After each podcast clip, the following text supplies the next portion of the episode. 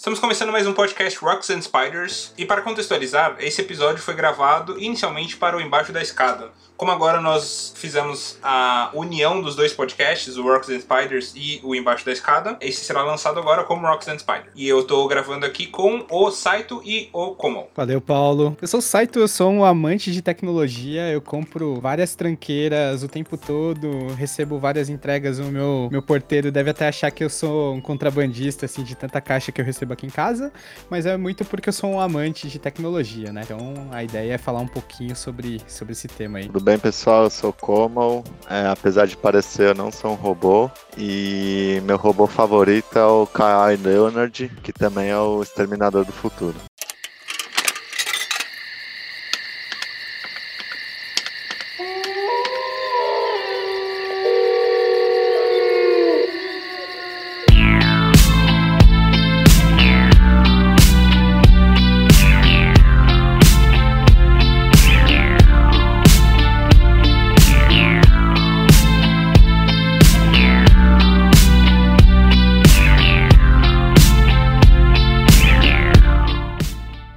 Gente vai falar de tecnologia. Senhores, a primeira coisa que eu queria abordar aqui, assim, é que sempre que a gente fala de tecnologia, né, novas tecnologias, coisas que a gente fica empolgado, nem sempre a gente consegue comprar tudo, igual o site, que, que tem mais grana e tal.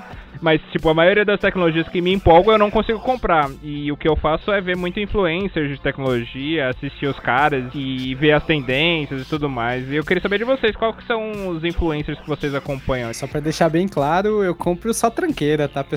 As tecnologias mesmo eu não consigo comprar também, não. só as baratinhas, né?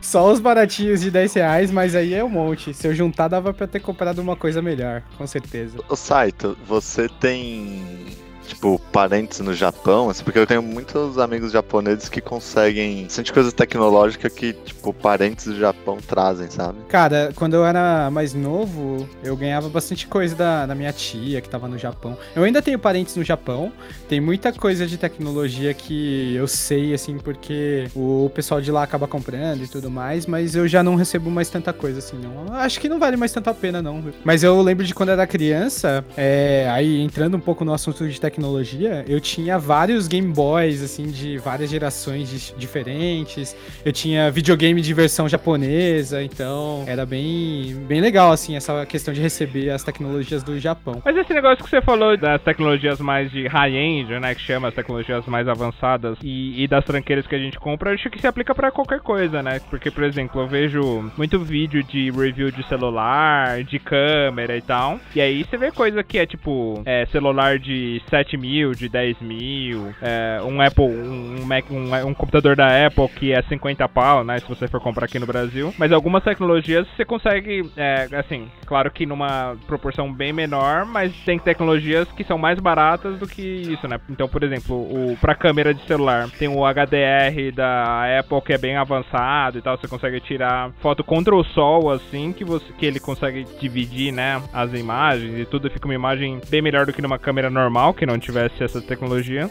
Mas tem outros celulares da Motorola, por exemplo, que tem tecnologias meio parecidas. É, essa que é a parte que a gente meio que separa o hardware do software, né? Quando a tecnologia, quando a gente tá falando de inovação, é mais voltada para software, ela se torna um pouco mais acessível, né? Tipo HD, HDR que você comentou, é uma capacidade de processamento diferente e tudo mais. Quando a gente tá falando de hardware, já é um pouco diferente, né? Comprar um computador novo, um celular mais top de linha e tudo mais.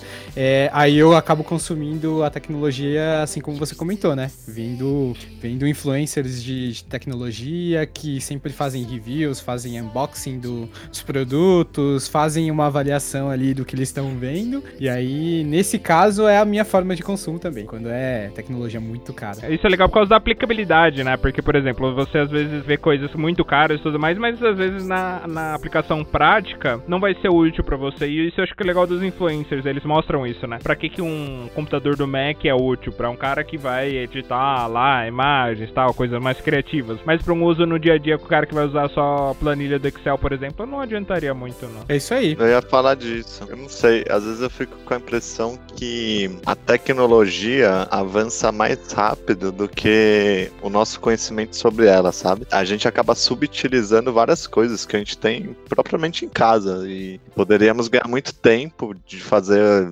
alguns processos que hoje a gente perde fazendo manualmente, se a gente soubesse utilizar toda a tecnologia que tem disponível, né? O Paulo falou do computador, mas assim, o próprio celular, né, Paulo? Tem muita coisa que a gente conseguiria fazer pelo celular que acaba não fazendo, né? Vou falar aqui já de um influencer, tá? Que, é, que pode ser considerado de tecnologia, mas é mais de entretenimento, mas que é o Gaveta, que ele tem os vídeos, né? Que ele fala, ele fala sobre edição de vídeo, ele é um cara que é um editor de vídeo e tudo mais. E ele fala bastante. Ele tem um curso, né? Ele tem um curso na Lura Online. Tô fazendo jabá pra ele aqui, nem tô recebendo por isso, mas beleza. Ele tem um curso online e tudo mais que ele fala sobre edição e tudo. E cara, ele ele aborda diversos tipos de tecnologia. Então ele tem um curso especificamente de edição no celular, né? Então ele ele aborda tanto a edição com o Adobe, né? O pacote Adobe e tal, que é caríssimo, quanto com é, é, editores mais básicos, fazer aquelas edições mais simples e tudo, né? Então é o que se aplica a você mesmo. E essa parte é interessante porque geralmente o ganho incremental que você tem saindo de uma edição de um celular para um pacote Adobe completo ali, que você vai gastar muita grana, o ganho incremental mesmo de qualidade não é tão grande assim, porque as tecnologias, principalmente móveis, estão ficando melhores, né? Isso é bastante interessante mesmo. Quando a gente pega para olhar o que hoje os celulares são capazes de fazer, quando a gente compara com uma câmera digital, DSLR, para tirar uma foto, gravar um vídeo, assim, a diferença ela não é tão gritante quanto ela era alguns anos atrás. Então isso é bastante legal, assim, é, é legal o Gaveta ter esse approach, assim, de mostrar com uma ferramenta topo de linha ali que os editores profissionais vão usar e também mostrar com uma ferramenta talvez gratuita de um celular que aumenta muito a abrangência daquela, daquela solução, né? Isso é bem interessante. Tanto que comentam, assim, que jogos, jogos de celular hoje são muito grandes, tipo um Free Fire da vida, muito por conta disso, de que o celular ele é muito mais é, acessível do que um computador que vai ter uma capacidade de processamento para jogar um jogo ou um videogame de, de última geração. Mesmo os celulares que são é, intermediários, eles não são topo de linha, têm capacidade de rodar esse tipo de, de software. Então isso que é bastante legal dessa, desse approach tentando abranger várias, vários tipos diferentes de tecnologia. E o alcance, né, site? Totalmente, o alcance é muito maior porque é muito mais comum as pessoas terem um, um celular do que um computador, né? Tem muita gente que hoje não tem computador pessoal. E, e Saito, você é, eu vi já a sua lista, né, aqui no Pre-Working, mas queria que você falasse um pouco é, os, os influencers que você acompanha. Quais são os, os tipos de influencer, então quais tipos de tecnologia que eles falam e, fala alguns aí que você acompanha. Eu sei que você tem um que você vai citar aí que você acompanha bem mais, né, que você é bem mais empolgado, mas fala aí. Bom, eu trouxe uma lista bem grande. Provavelmente não devo falar de todos aqui, mas é mais pra gente ir tendo como referência, né? Eu listei os, os influencers que eu sigo de tecnologia do maior pro menor. Então tem começando pelo Unbox Therapy, que é um canal de um de um canadense que começou como um canal de unboxing mesmo, né? Que era ele abrindo produtos. No começo do canal não era necessariamente sobre tecnologia. Então ele fazia, ele abria um CD, ele abria uma um action figure assim do tipo, ele abria coisas para que a experiência de unboxing, né, de abrir a caixa, de sentir, ver o que tem dentro da, da daquela caixa e o que o, o fabricante está enviando junto, fosse sentida pelas pessoas que acompanham o canal, né? É, hoje é um canal que é muito voltado para tecnologia em si. Então, o cara tem um baita estúdio gigantesco, ele tem um galpão onde ele faz as gravações. A, a estética do canal é bastante legal, porque hoje ele tem um galpão totalmente vazio, assim, é um lugar muito surreal onde ele grava os vídeos. Geralmente, esses, essas pessoas que trabalham produzindo conteúdo sobre tecnologia acabam recebendo de antemão é, novos produtos para testar, ou eles fazem testes que são que são para de produtos novos para fazer propaganda, né? Como parte do, do marketing da empresa, elas acabam enviando para esses caras que são produtores de conteúdo. Então, o Unboxing Therapy, o Unbox Therapy é um dos canais que eu sigo, uh, muito pela experiência de do tipo, olha essa coisa nova, olha o que tem dentro da caixa, assim, porque são coisas que provavelmente eu não vou comprar porque primeiro são muito caras e segundo provavelmente eu não vou usar tanto quanto eu deveria, né? Não sei se vocês conhecem o cara do Unbox Therapy. Eu conheço, eu conheço conheço. Eu acho bem legal o canal dele, que é realmente isso que você falou, né? A estética, primeiro, do, dos vídeos dele são bem legais. Ele tem uma questão de. Ele também é bem empolgado com tecnologias de assim, de filmagem, né? Tem as câmeras lá mais tops e tal. E a iluminação do canal dele é bem bacana e tudo mais. E ele tem alguns setups diferentes, né? Tem um que é para fazer o unboxing mesmo, que tem, aí tem a câmera de cima, tem a câmera de frente, aí tem aquela iluminação básica, e tem um que ele vai fazendo num formato mais de conversa, né? Que tem outro cara lá que ele vai conversando, um, um japonês também, que ele fica numa mesa, o japonês fica no sofá e eles vão trocando uma ideia de assuntos de novidades, assim, então. A única coisa que eu acho que eu vejo assim do Unbox Therapy é que às vezes ele é meio raso em algumas coisas, mas eu acho que pelo volume de coisas que ele fala. Ele faz tanto, ele fala tanto de, das tecnologias novas e como sai muita coisa, né? É, a revolução para celular, para computador, para tudo mais é bem disruptiva, é bem rápida. Às vezes ele é meio raso em alguns reviews que ele faz, então isso que eu sinto falta um pouco que comparando com outros canais que eu vejo. Mas eu gosto bastante e é bem empolgante, né? Você vê ele falando de do último celular, do último notebook e tudo. Não, faz, é que faz todo sentido porque o canal, o objetivo dele é mais uma ideia de unboxing mesmo, né? É, ele não tem muitos reviews assim do tipo entrar a fundo, detalhar e tudo mais, que aí tem outros na lista aqui que, que faz, falam disso. É primeiras impressões, né? Eu ia falar justamente isso, Paulão. Eu fico com a sensação, por exemplo, quando eu, quando eu vejo esse tipo de conteúdo, é, eu nem vou na expectativa de um review aprofundado, sabe? No Deep Dive. Eu acho que é, um, é proposital essa, essa coisa superficial e, e mais rasa, como você falou. Mas eu acho interessante, cara, porque assim, são coisas que eu não vou comprar, sabe? Mas eu vou entender que existe esse tipo de coisa. E, e, é um assunto que interessa, sabe? Vai acompanhando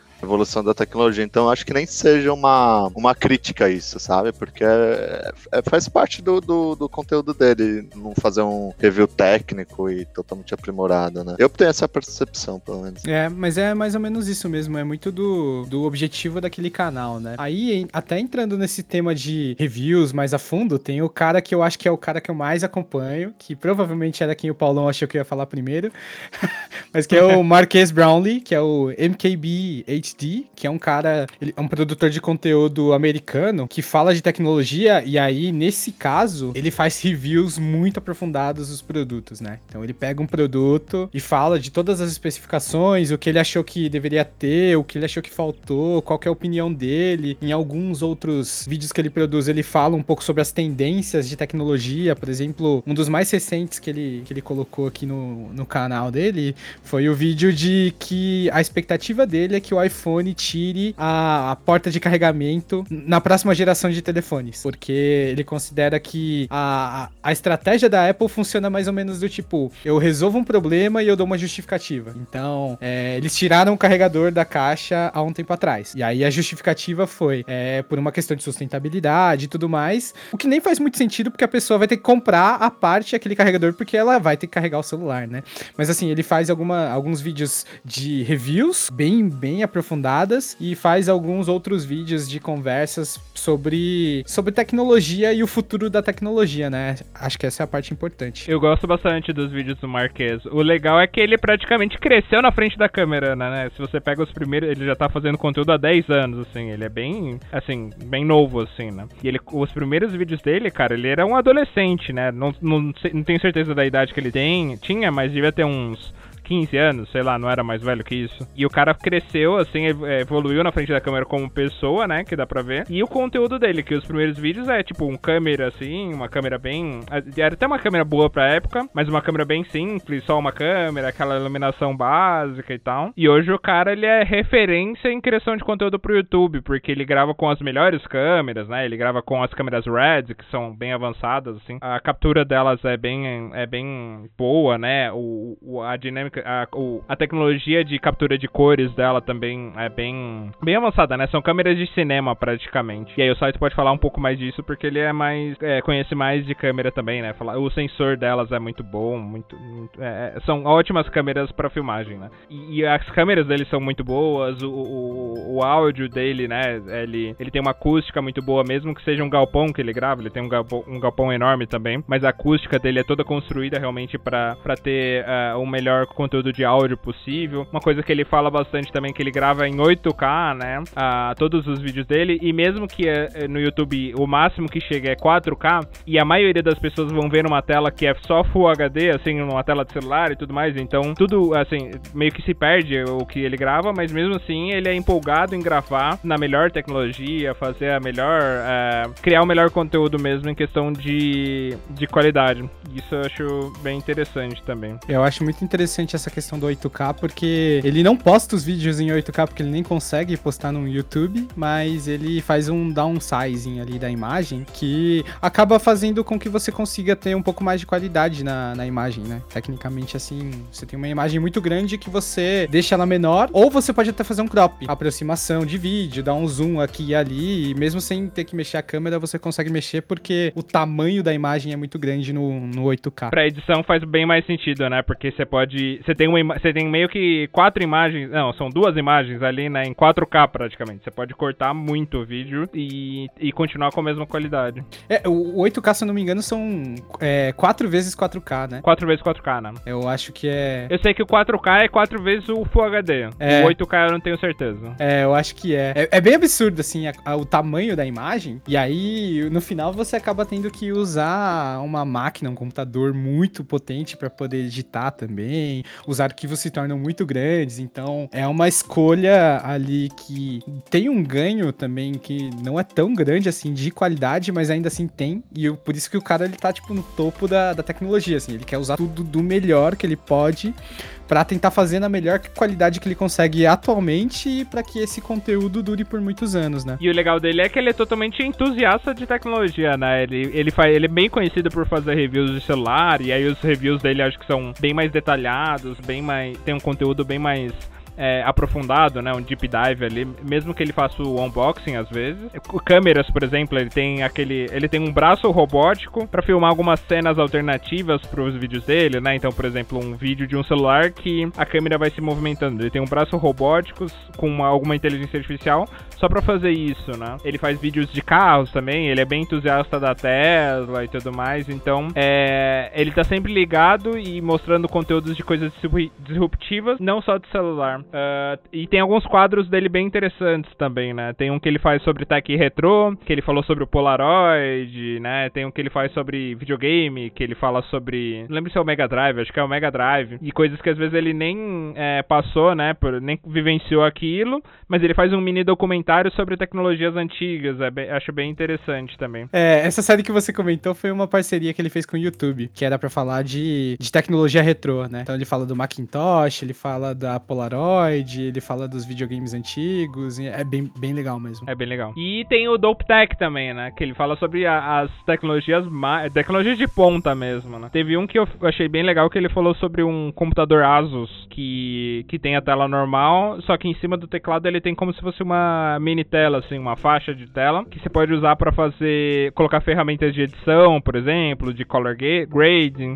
Uh, enquanto você está assistindo o vídeo, você coloca o Twitter ali, por exemplo, você pode colocar outros aplicativos né? Eu tô bem empolgado, assim, no, no, geral com tecnologias, com essas tecnologias de duas telas. Eu acho que tem umas tendências bem legais aí, é, apesar de não ser acessíveis, mas Surface, uh, telas dobráveis não me animam tanto, mas Surface, a linha Surface de duas telas, essas tecnologias das Asus, da Asus, eu acho bem legal. É bem, bem legal mesmo. O que você acha, como você teria um celular dobrável com uma tela que dobra? Cara, entra naquele ponto de eu nem usar isso, sabe? Eu ficaria curioso só pra ver o review, mas eu não investiria tanta grana nisso. Eu, sei lá, eu tenho uns, um, obviamente, né, um smartphone e eu já acho que eu subutilizo ele, então não usaria. Mas eu acho interessante pegar esse gancho histórico que o Paulão comentou, né? De ver como, como algumas empresas que param de investir em tecnologia, elas quebram, né? Mesmo sendo líder de mercado. Então, que nem o site falou, né? Hoje um celular bom, ele não vai ficar tão para trás que uma máquina, né? específica para tirar foto, né? E aí, ao decorrer da história, a gente tem muito exemplo disso, né? De como é importante é, investir em tecnologia, né? Para dar continuidade aos negócios. E, e até ele mesmo é entusiasma, entusiasma,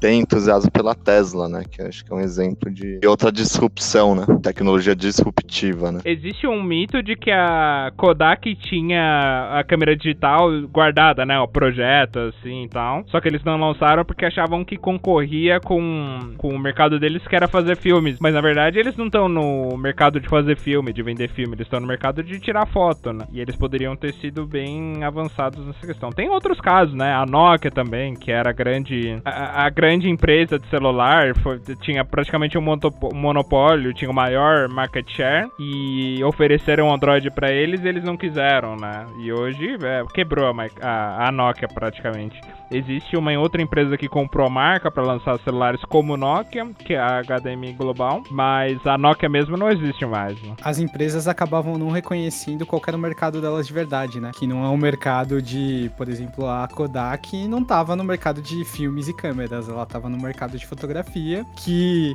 que as próprias empresas de câmeras digitais hoje estão sofrendo porque elas não anteciparam o fato de que o celular ia tomar esse mercado. Então, a mesma empresa que quebrou a Nokia ali, a Canon, a Nikon, a Sony, a Fujifilm, que foram as empresas que dominaram o mercado ali de câmeras digitais, hoje estão apanhando muito porque não souberam fazer uma transição do tipo, putz, tem um aparelho aqui que faz de tudo um pouco e que tá ficando cada vez melhor. E com a tecnologia embutida nele, já tá, cara, tirando uma, uma fotografia que se equivale à minha, independente de eu ter um, um equipamento maior um, e, e, várias funções profissionais aqui, a pessoa quer tirar o celular do bolso e apertar um botão para tirar uma foto, né? A, a, Nikon tava com problemas mesmo de faturamento, ela tava dando prejuízo há alguns anos. Eu ainda tô esperando, a, entrando um pouco mais nessa questão de câmeras, assim, é, eu tô esperando um pouco qual vai ser a empresa que vai fazer um, uma DSLR, né? Uma câmera digital ali com. Que, que hoje é mirrorless, a nova tecnologia tecnologia, é, mas que tenha uma interface Android com, com uma tela gigante, assim. Já, eu acho que já tem alguns protótipos, mas eu nunca vi sair do papel.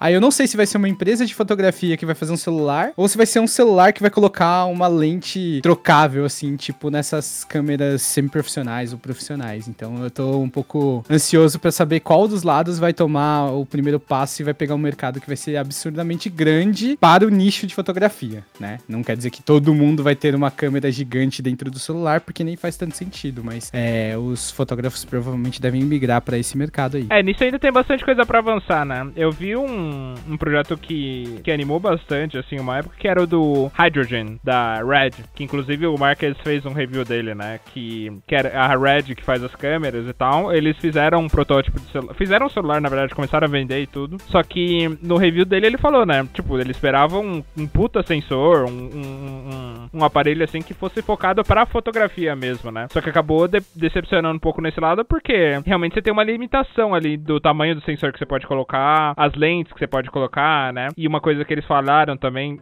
foi de não colocar uma coisa modular, de poder trocar as lentes, né, e tudo mais. Existem algumas tecnologias já que você pode colocar uma capinha no celular e aí é qualquer celular e você coloca algumas lentes, aí você pode colocar uma lente, uma lente ultra wide ou uma, uma lente com mais zoom de repente, né? O zoom real ali de lente, né? Então existem algumas lentes ali que você pode tornar seu celular modular na questão de câmeras mas ainda não ainda não, não é a mesma coisa, não é o mesmo tamanho de sensor, por exemplo, e tudo mais. Mas às vezes para uma foto de Instagram atende muito, né? É, até porque o Instagram ele tem uma compressão na fotografia. Quando você tira uma foto, ela nunca é postada com a mesma qualidade, até pelo tamanho do, dos arquivos. Quando você posta uma foto, existe uma compressão que é feita ali. E cada rede social tem uma, um tipo de compressão diferente, para tentar comprimir ao máximo o tamanho dos arquivos sem abrir tanta, tanto mão de, de qualidade ali.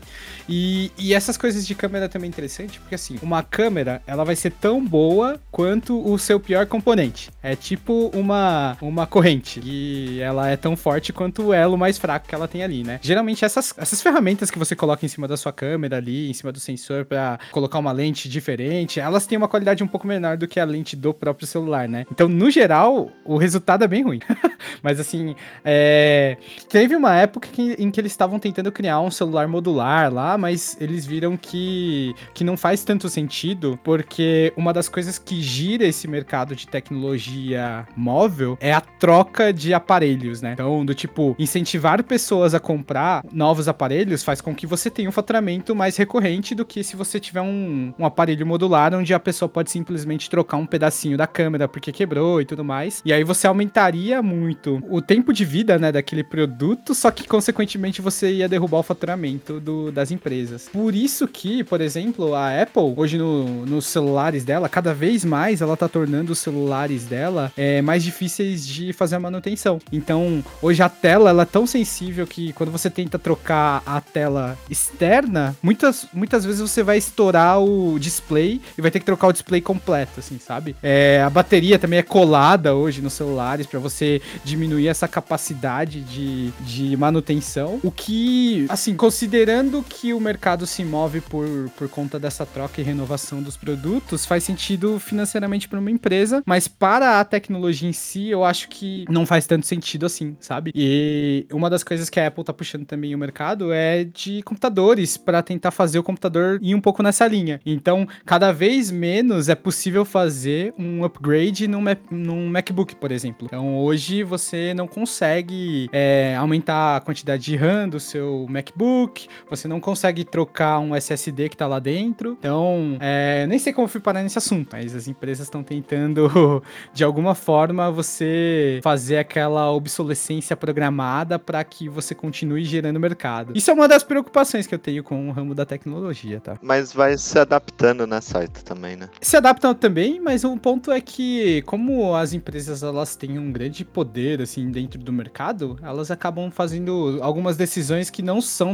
necessariamente boas para a pessoa que está consumindo, né? E, e, pensando aqui em, você falou um pouco de computador, Saito. Quem que é o influencer que você acompanha sobre, pra, sobre computadores, assim, tudo mais? Bom, para computadores, geralmente eu vejo o conteúdo do Linus Tech Tips. É um canadense também que é gigantesco, fala de tecnologia no geral e ele é tipo uma rede de produção de conteúdo. Então o cara tem, Paulão vai saber o número certo aí, mas é são 20 editores, um monte de gente que grava, então não é só mais, não é mais ele, só que dá o dá a face ali ao canal. E aí ele tem canal de review, que o Linus Tech Tips é um canal que é focado em reviews de produtos, mas eles têm é, como, como grande parte do conteúdo tutoriais de montagem de computador. Então, eles fazem reviews de novos modelos de placa de vídeo, novos processadores e tudo mais, e fazem também montagens de computador, do tipo, ah, agora eu estou montando o computador mais poderoso com placas NVIDIA que existem no, no mundo, que daqui a três semanas provavelmente vai estar tá, vai tá desatualizado, mas eles montam uns super computadores, assim, começam a fazer testes, né, naquela máquina mais nova. Por exemplo, eles estavam testando um, um dos últimos conteúdos que eu vi, eles estavam testando o Cyberpunk 2077, né? Aquele jogo que tá dando um milhão de problemas com um puta computador, assim, que é dos melhores que existem hoje. Mas é o, o canal que eu mais acompanho, assim, para falar de, de computadores. Tem também um cara que se chama Dave 2D, que é um pouquinho menor também. Ele acho que é americano. E ele tem um padrão estético minimalista, assim, no canal. Então por isso que eu acompanho, porque os vídeos são muito bonitos e ele faz muito review de notebook, de também de celulares e tudo mais. No final, todas essas pessoas fazem, fazem um conteúdo que é bastante sobreposto, assim, né? Alguns têm um estilo e uma pegada diferente, mas, mas no geral são esses aí. É, o que eu acho legal do Linus é. Primeiro é como ele fala about, né? Que ele fala about, por causa do sotaque canadense dele, eu achei engraçado isso aí. Mas o legal dele, cara, é que ele coloca situações da vida real mesmo, né? Tipo, é, às vezes é, ele, ele, faz,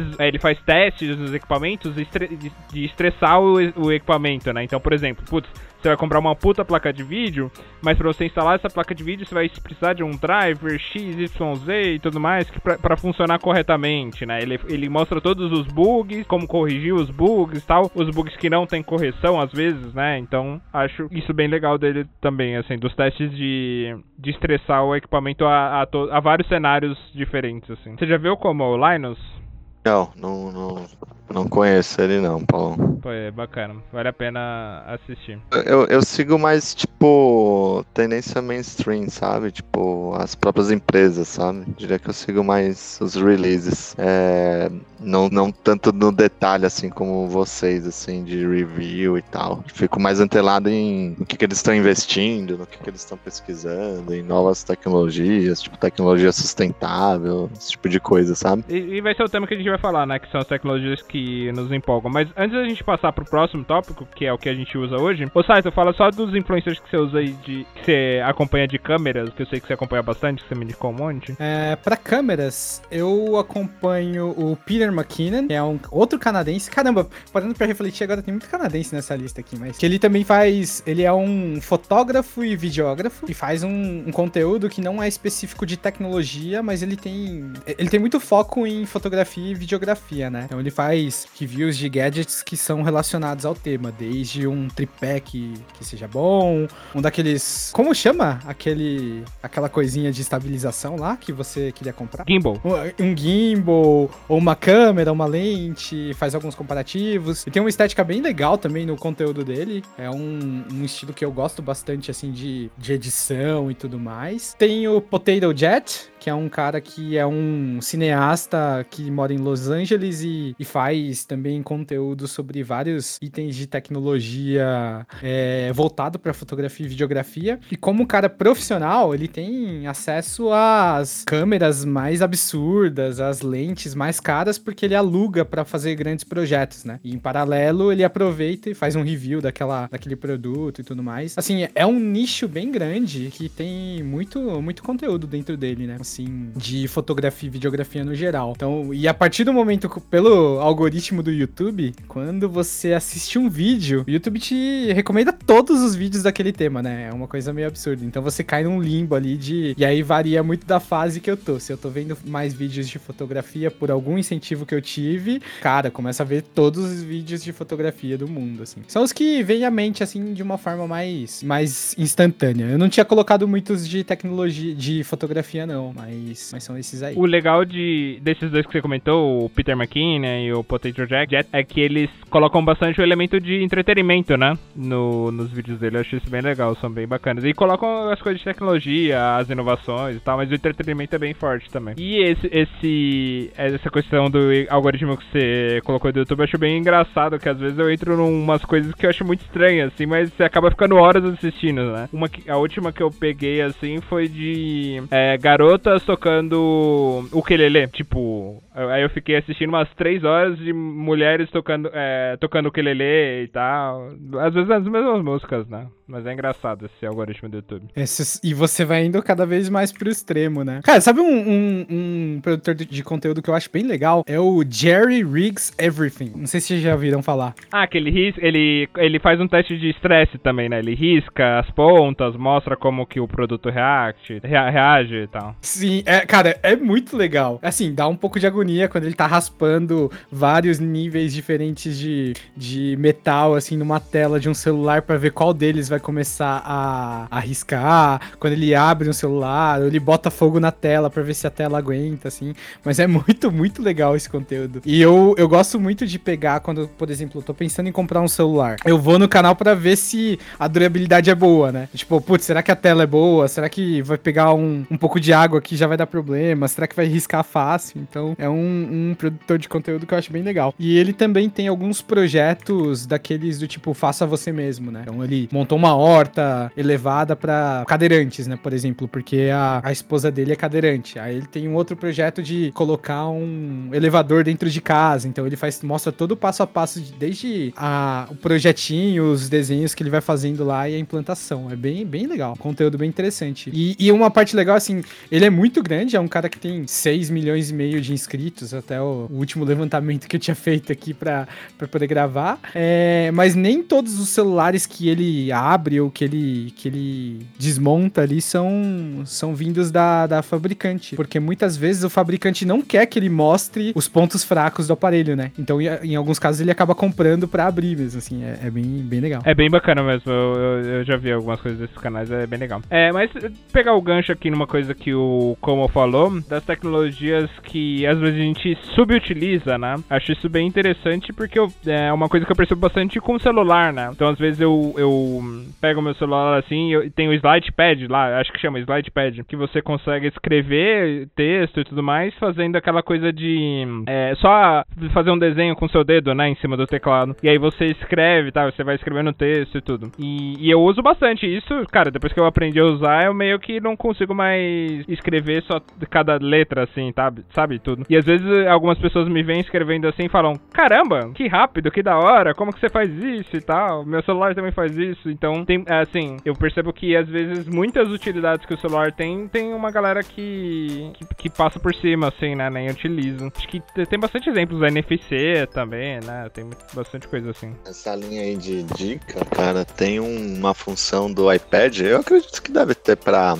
iPhone e Android também, né? É, que é o mapa mental. É, pra quem faz sessão de brainstorm, é, design thinking, enfim. Nossa, cara, ele ajuda demais, né? Porque é mais ou menos isso que você tá falando. Ele é um. Ele te ajuda a construir o mapa mental e, e, e você vai colocando é, esse mapa mental lá no iPad, no iPhone ou no, no Android, enfim. E, e, no fim você tem o um desenho do, do seu mapa mental. Ele, em termos de produtividade, para quem trabalha com isso, super recomendo. E é uma coisa super simples de usar. Você usa uma vez, você já sabe usar. É isso. E, e quais te tecnologias mais vocês utilizam, assim, no dia a dia? Cara, eu separei como o celular é o principal, porque o celular é um agregador de tecnologia, né? Então, do tipo, a gente passa cada vez mais tempo olhando pro celular porque a gente tá consumindo conteúdo aqui, ouvindo música, fazendo uma pesquisa rápida, a gente pode. O meu calendário tá todo aqui, a gente pode dar uma olhada no, nos e-mails, ver notícia, então para mim o celular eu acho que é o mais importante de todos, assim.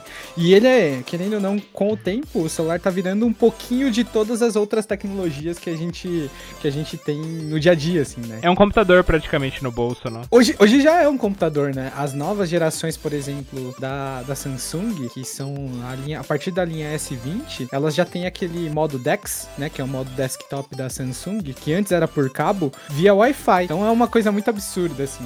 O, o futuro vai fazer com que uma hora a gente não tenha mais um computador, assim. O computador vai cair em desuso você vai precisar de uma tela e um celular praticamente para poder transmitir conteúdo e, e, usar como se fosse um computador, né? Vai plugar ali um, deixar um mouse e um teclado Bluetooth, ligar no o seu computador via Wi-Fi na sua tela e vai usar como se fosse um computador normal, fazendo tudo que você pode fazer. Então o smartphone para mim é o principal. É legal você pegar aquelas imagens que fala da é, comparação de tecnologia, aí ele pega tipo nos anos 90, você usava, não, nem acho que usava mais, mas tipo tinha pager, tinha é, fax, tinha é, enviar carta, câmera, é, o, é, o, Game Boy e tal, e, e tipo, hoje é tudo só o celular, né? Calendário, um monte de coisa, assim. E assim, Paulão, pra responder sua pergunta, eu, eu tô de acordo com o Saito, né? O celular é um agregador de tecnologias, então, por exemplo, hoje a gente vai no banco pelo celular. É, eu, por exemplo, não entro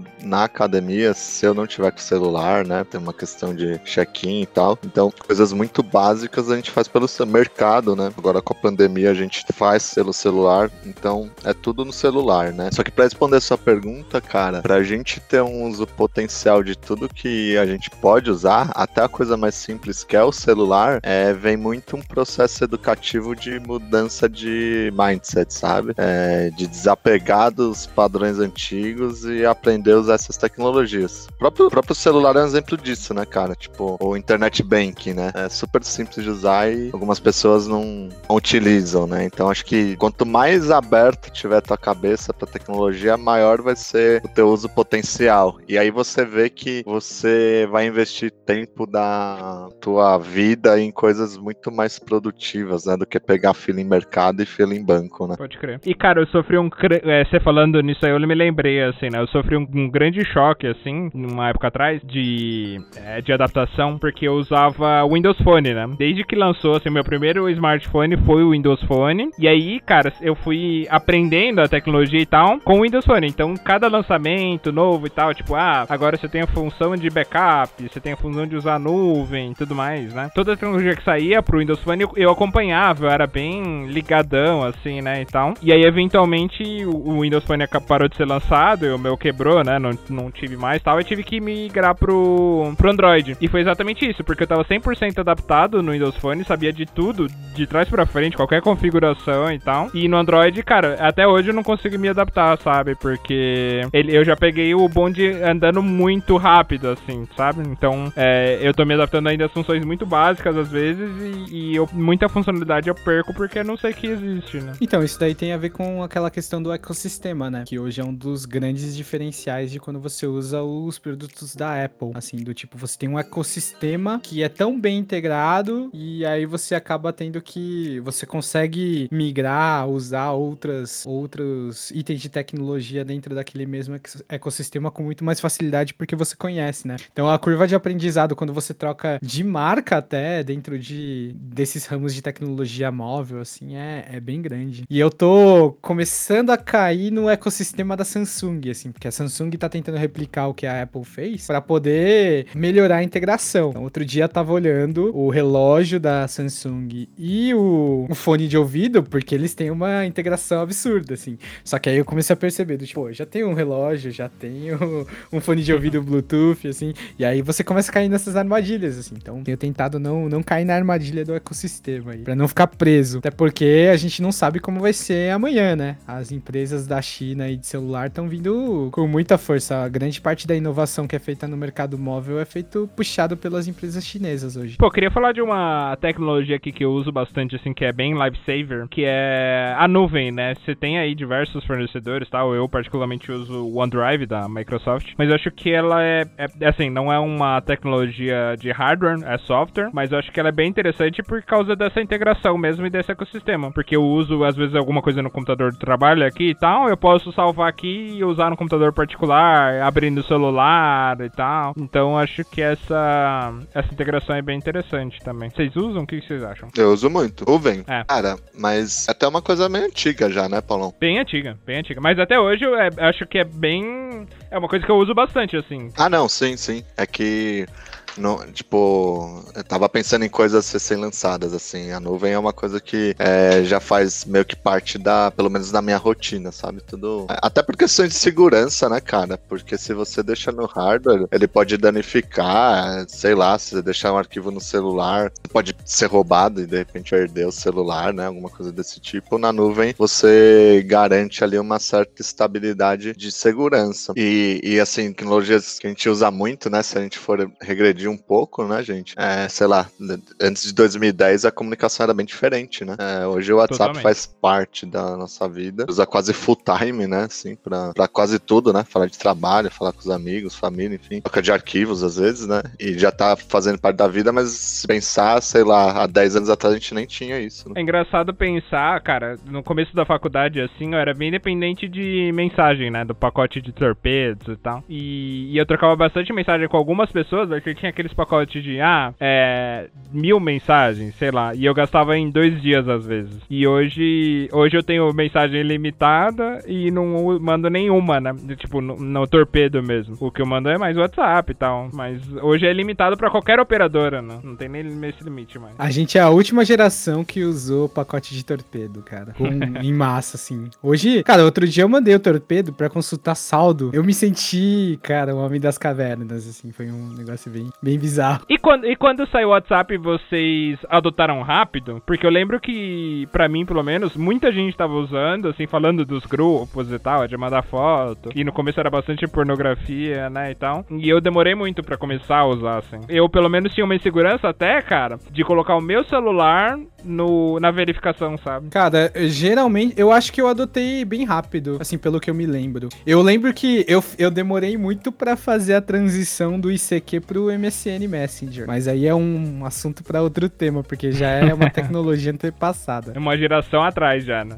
S- sabe que eu sinto entrar na curva, mas o WhatsApp sinto que é até uma coisa socialmente empurrada, né? Ou você usa ou você usa, né? É tão mainstream, mas tão mainstream que você tem que ter, né? Acho que nem é mais uma. é, assim, já foi considerada uma rede social, mas hoje não, né? Hoje é tipo. Básico, assim, é tipo fazer ligação no celular, que ninguém faz mais, né? Cara, muitas pessoas você ouve na rua, assim, ou no trabalho, do tipo, me passa o seu WhatsApp aí. Não é mais do tipo, me passa o seu telefone, virou uma coisa do tipo, cara, se você não usa hoje, provavelmente você tá excluído da sociedade, assim, porque é muito mainstream, muito mesmo. Conheço uma pessoa só que não tem. Assim, da nossa, da nossa faixa etária, né? Só uma, assim. Ele, né, sei lá, né? Tem seus motivos, mas ele não quer ter. Do meu círculo, assim, é bem difícil lembrar de alguém que não tem um. É, não, eu também não conheço, não. Não lembro de ninguém que tô tem. Só se a pessoa não tem celular, assim, né? Mas eu nem. Até meus tios têm, assim, cara.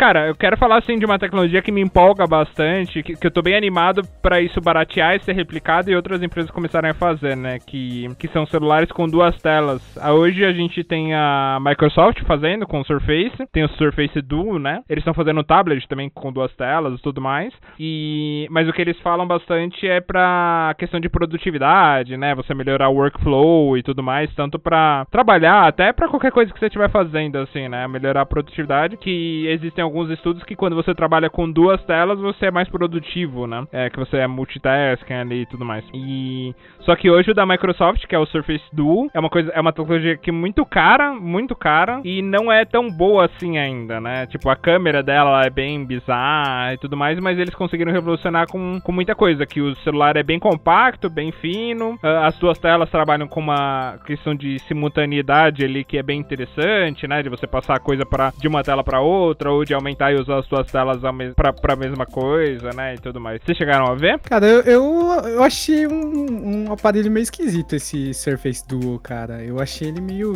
Assim, pode ser que eu esteja atrasado no tempo, mas eu achei- bem, bem esquisito. E até um adendo que eu queria fazer, assim, quando o Paulo começou a falar, não, porque tem uma tecnologia que me empolga, né? Depois dele ter falado da nuvem, pensei que ele ia falar, sei lá, dos correios, eletricidade, assim, uma coisa bem recente, assim, sabe? Bluetooth. O cara falou, não, porque tem uma tecnologia aí, nuvem e tal. o Bluetooth vai ser novíssimo.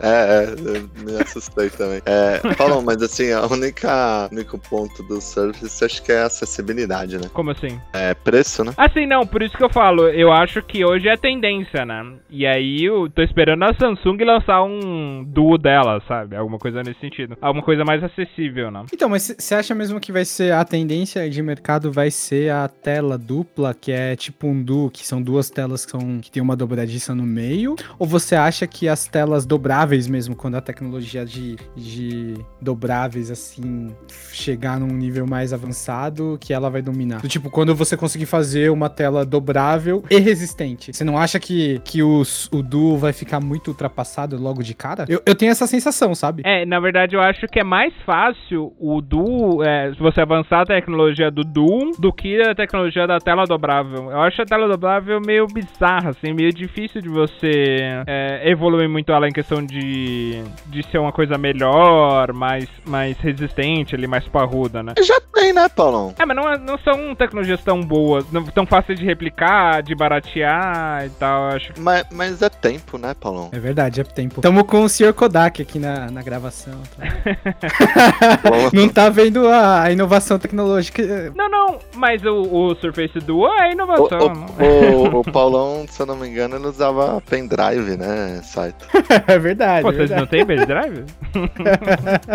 Não, cara, mas aí que eu vou jogar a bomba da, da inovação tecnológica aqui. Vocês chegaram a ver o telefone com a tela rolável? Caramba, não vi. Esse é, esse é um absurdo, cara. Quando eu vi o que existia, eu vou mandar o link pra vocês aí.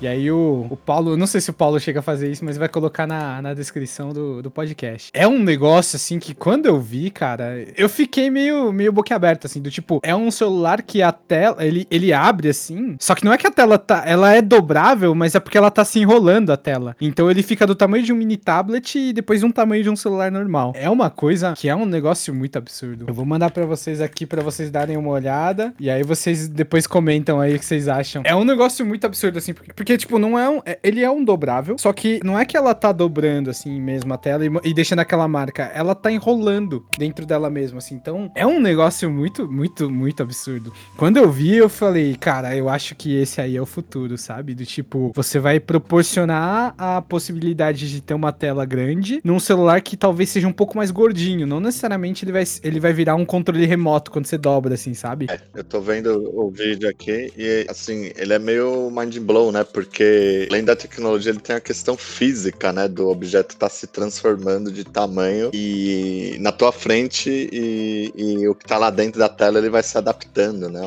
É bem diferente mesmo, né? Deixa o link aí, Paulo, pra pessoal ver. É muito absurdo, né? Então, e aí é o que eu comentei de que as empresas chinesas estão vindo, cara, muito, muito pesado, porque eles têm um mercado muito grande, né? A China tem um bilhão e duzentos milhões de pessoas, uma coisa assim, e é um mercado interno que você pode gerar inovação, assim, a rodo. É, a, a economia é uma das maiores do mundo, provavelmente vai passar os Estados Unidos em alguns anos, então é um negócio muito, muito absurdo. Assim, eu, eu fiquei assistindo para tentar entender essa, essa tecnologia da tela rolável. Eu, eu, eu, botei na minha lista porque eu achei, eu fiquei inconformado quando eu achei. Não, é bem curioso, né? Bem diferente. Mas pensando no uso prático, vocês acham que essas telas dobráveis ou é, essas roláveis e tudo mais, elas têm um uso prático, assim, maior do que um, um, que tem duas telas, por exemplo? Porque o duas telas eu vejo mais essa questão do multitasking, de você abrir dois aplicativos, a integração de uma tela com a outra e tal. Cara, eu acho que ele traz os mesmos benefícios sem você ter um, uma, um mecanismo físico que,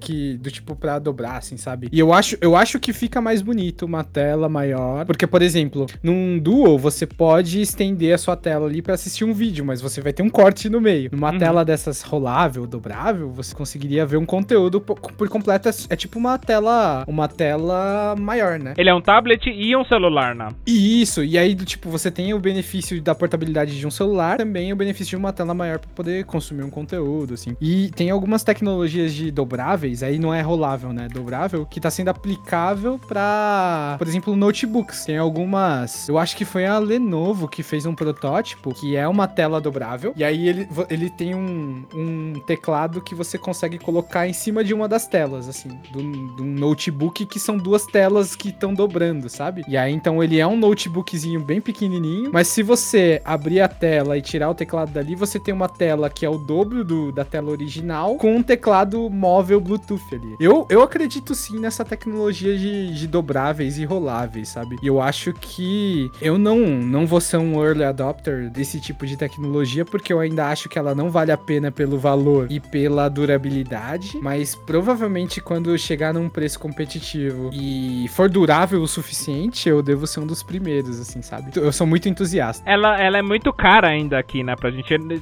Às vezes você nem encontra pra comprar, né? Quando encontra é importado, é caríssimo. Então acho que realmente não, não é nada acessível pra gente ainda. Mas, mas o negócio é a China começar a fabricar, né? É, mas o ponto é o seguinte: é que quem compra dobrável hoje é cobaia. Não sei se vocês lembram de uma época em que a, a Samsung vendia um celular que chamava é, Galaxy Edge. Deve ter sido na época do S7, S6, assim, que era um celular que na época era muito absurdo, porque ele tinha uma tela que ela era curvada no cantinho, tinha um menu especial. Depois de um ou dois anos, aquilo ali virou parte do produto principal e não tinha mais uma diferenciação do Edge ou não, sabe? E aí, claramente, quem tinha comprado o Edge alguns anos atrás foi praticamente a cobaia, do tipo, será que isso funciona? Será que vai dar certo? E aí você compra, paga muito caro, porque tem um, uma produção com uma escala bem menor, e ainda é cobaia de coisas que podem dar errado, assim. Saito, e não entra num conceito de MVP, mais ou menos, aí? Cara, eu acho que entra, assim, num conceito de, de MVP, mínimo produto viável, para você gerar um mercado novo, né? Por exemplo, o iPhone foi um MVP. Lá na época em que você não tinha smartphones, assim. Você tinha celulares. O celular, na época do iPhone, aí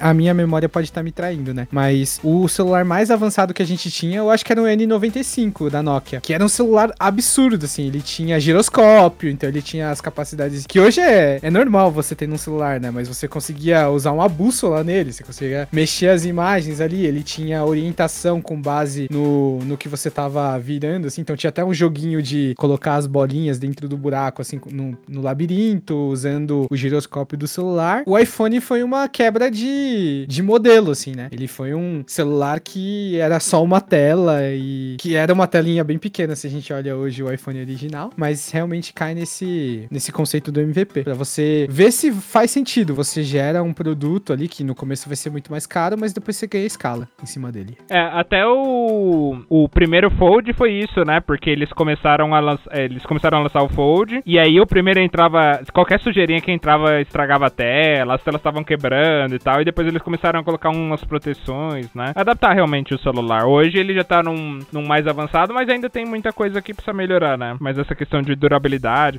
é, até, até a tela, né? Muita gente tentava tirar achando que era película. E aí muita gente quebrou o celular. Exatamente. Isso foi uma coisa que rolou mesmo. Sabe uma outra tecnologia que, que me chama muita atenção? É, aí já entra. Continua dentro dos celulares, né? É uma, uma coisa que hoje parece muito, muito óbvia e parece muito estabilizada, que são as baterias. Existem algumas tecnologias de bateria que estão saindo aí, que são baterias de grafeno, né? Grafeno é uma camada muito fina e nanoscópica eh, ali de carbono. É uma tecnologia em que eles estão trabalhando desde mais ou menos 2004. Uma coisa muito absurda, do tipo, é mais leve que alumínio, mais resistente que diamante, mais elástico que borracha e ela tem uma capacidade de transmissão de, de energia muito muito grande, né? Então, você consegue acumular muito mais mais energia dentro daquela daquele daquele composto ou daquele daquele, não sei dizer assim, é, tecnicamente.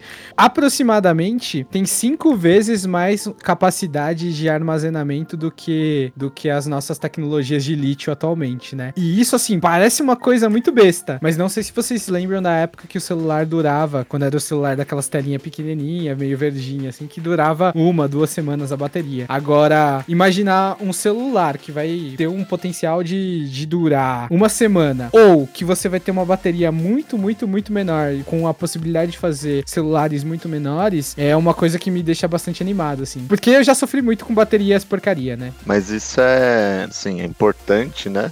Não só pra celular, ou sei lá. Por exemplo, dois comentários, né? Dentro da própria bateria de lítio a gente já evoluiu bastante, né? Porque no começo, né, o, o Note, a gente tinha aquela coisa, putz, vou viciar a bateria, né? Se deixar ele carregando o tempo inteiro. Hoje não tem mais esse problema, né? De alguns, né? Lógico, né? Não são todos, né? E quando você começa a observar também é, uma, um possível crescimento de, do mercado de carro elétrico, né? Você tendo uma bateria de grafeno, revoluciona mais ainda, né? É mais disruptivo ainda, né? Porque é, o problema de carro elétrico hoje é o peso, né? O peso das baterias, você precisa de mais potência, então meio que as, uma parte das baterias ali tá atendendo só o peso delas mesmas. Mas se você tiver uma bateria mais leve ou mais potente, né? Com, com o peso que ela tenha, que ela seja mais potente, mais tempo de bateria, você, cara, revoluciona o mercado de carros. Ah, sim, eu falei de celular porque é o meu uso mais comum no dia a dia, mas é aplicável para tudo, né? É uma coisa bem, bem absurda. Pensando em bateria também, tem um negócio da Apple agora, né? Que eles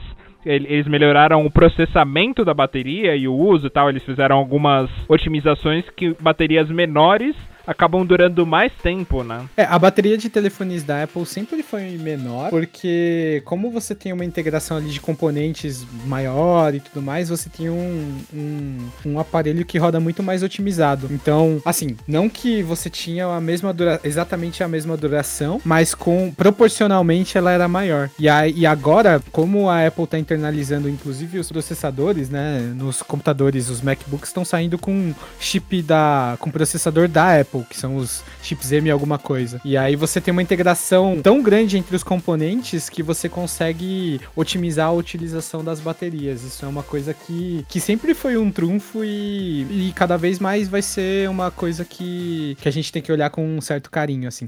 No, no Brasil é impossível de. Assim, não é impossível, porque tem gente que consome, mas assim, eu não acho que vale a pena comprar produtos da Apple no Brasil por conta do, do valor. E aí não é imposto, hein, galera? É, é muito uma questão do tipo, cara, tem gente que paga 10 mil no celular, por que não vender? Porque vai ter um cara que vai comprar exatamente por esse motivo de que ele custou 10 mil, né? Então a gente tá num mercado que valoriza muito o preço sobre até sobre a qualidade, assim. Mas, parênteses à parte ali da, da minha frustração com, com aparelhos da Apple, é, é mais ou menos essa opinião que eu tinha. Uma outra tecnologia que, que é de explodir cabeças que eu também pensei aqui foi no vidro eletrocrômico. É um vidro que ele escurece com a eletricidade. E aí você tem várias funcionalidades práticas do tipo, ao invés de você ter uma cortina, você pode ter um vidro eletrocrômico que vai ser regulado ali pela eletricidade e pode ir até uma coisa mais estúpida do tipo esconder a câmera do seu celular. Então teve um celular que foi uma parceria, eu acho que agora eu acho que foi a OnePlus que fez uma parceria com a McLaren para poder criar esse celular, que ele tinha um fundo preto e aí a lente sumia porque o vidro da, da lente da câmera era eletrocrômico. E aí tem alguns conceitos assim do tipo, existem algumas tecnologias que estão sendo estudadas lá na China de que você consegue mudar as propriedades do vidro com eletricidade e mudar a cor. E aí é uma coisa muito estúpida, mas imagina um celular que pode mudar a cor da parte de é, traseira dele e que não é uma tela, é só um vidro que muda de cor. É uma coisa bem besta, mas que tem muita aplicabilidade no dia a dia, assim. Vai ser bem legal. Quando você pensa em larga escala, você vai mudar todo um conceito de design, sabe? Por exemplo, partes que não são feitas de vidro, porque é transparente, começa a fazer de vidro, porque é mais bonito, você muda a cor dele, entendeu? Mas assim, eu penso muito no dia a dia, né? Do tipo, é, pô, vou colocar um vidro eletrocrômico aqui, ao invés de eu ter uma cortina que eu tenho que ficar mexendo. Hoje até manualmente, né? Porque a minha cortina não é elétrica, ele escurece o vidro, assim. Ou uma câmera que hoje usa uma lente que é de densidade neutra, né? Pra você poder fazer filmagens em lugares, lugares muito claros, pode ter isso embutido, sabe? Parece meio besta, mas são coisas que, que me deixam bastante animado, assim, com tecnologia. Isso, é, existem algumas tendências de que, eu não sei necessariamente se é esse vidro crômico, mas de que a tela do de frente do celular, a câmera de selfie, ela ficaria atrás da tela, né? E ali você conseguiria ter conteúdo pra interagir e tal, mas quando você fosse tirar foto, ela fica mais clara, aquela parte específica e tudo. Então, é uma coisa bem interessante também para de tendência pra celular, né? É, então esse da câmera frontal, porque tem vários celulares que tentaram colocar um mecanismo é, mecânico, né, Pra esconder a câmera. Tem uma, um celular que veio com, que era um protótipo, provavelmente da Oppo também, empresa chinesa, que você destaca, você tira a, a câmera do seu celular e você pode usar ela pra tirar fotos remotas também, assim, do tipo, é bem bizarro, assim, é um conceito muito tosco, que você arranca a, a câmera e aí você coloca a câmera num lugar assim, vai lá e aperta o botão no seu celular pra tirar foto que ela funciona, né? É, mas eu não sei porque as pessoas têm tanto uma um, um fetiche por esconder a câmera frontal, né? Assim, porque hoje ela virou um hole punch, né? Um buraquinho ali, tem o notch, que era o, a, a testa ali do dos celulares, por exemplo, do, dos celulares da Apple. É, mas as pessoas têm muito uma. Do tipo, não, eu quero ter uma tela inteira de vidro, assim.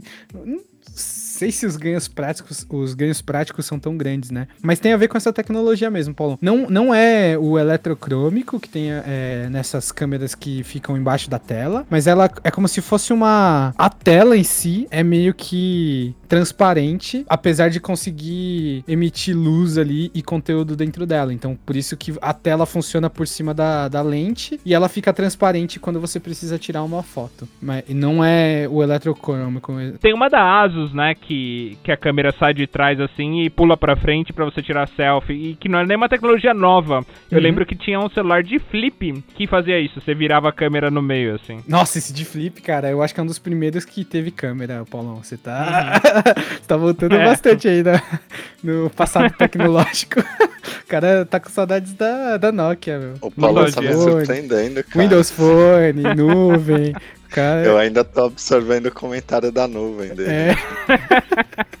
Bom, senhores, queria agradecer muito a participação de vocês. Queria convidar vocês para falar de novo de tecnologia. Acho que tem muito assunto ainda para falar. A gente nem cobriu a superfície ainda, né? E falar mais de foto aí, que o site curte pra caramba, né? Tamo junto aí, Paulão. Vamos, vamos falando. A gente pode gravar outros episódios de tecnologia, porque é um tema que, que não tem fim. A gente escolhe um, um pedacinho ali e vai um pouco mais a fundo. E muito obrigado por receber a gente aí, Paulão. Eu agradeço também, Paulão, o convite. Sempre que precisar aí, só dá um toque que estou sempre à disposição. Tamo junto. Valeu, pessoal.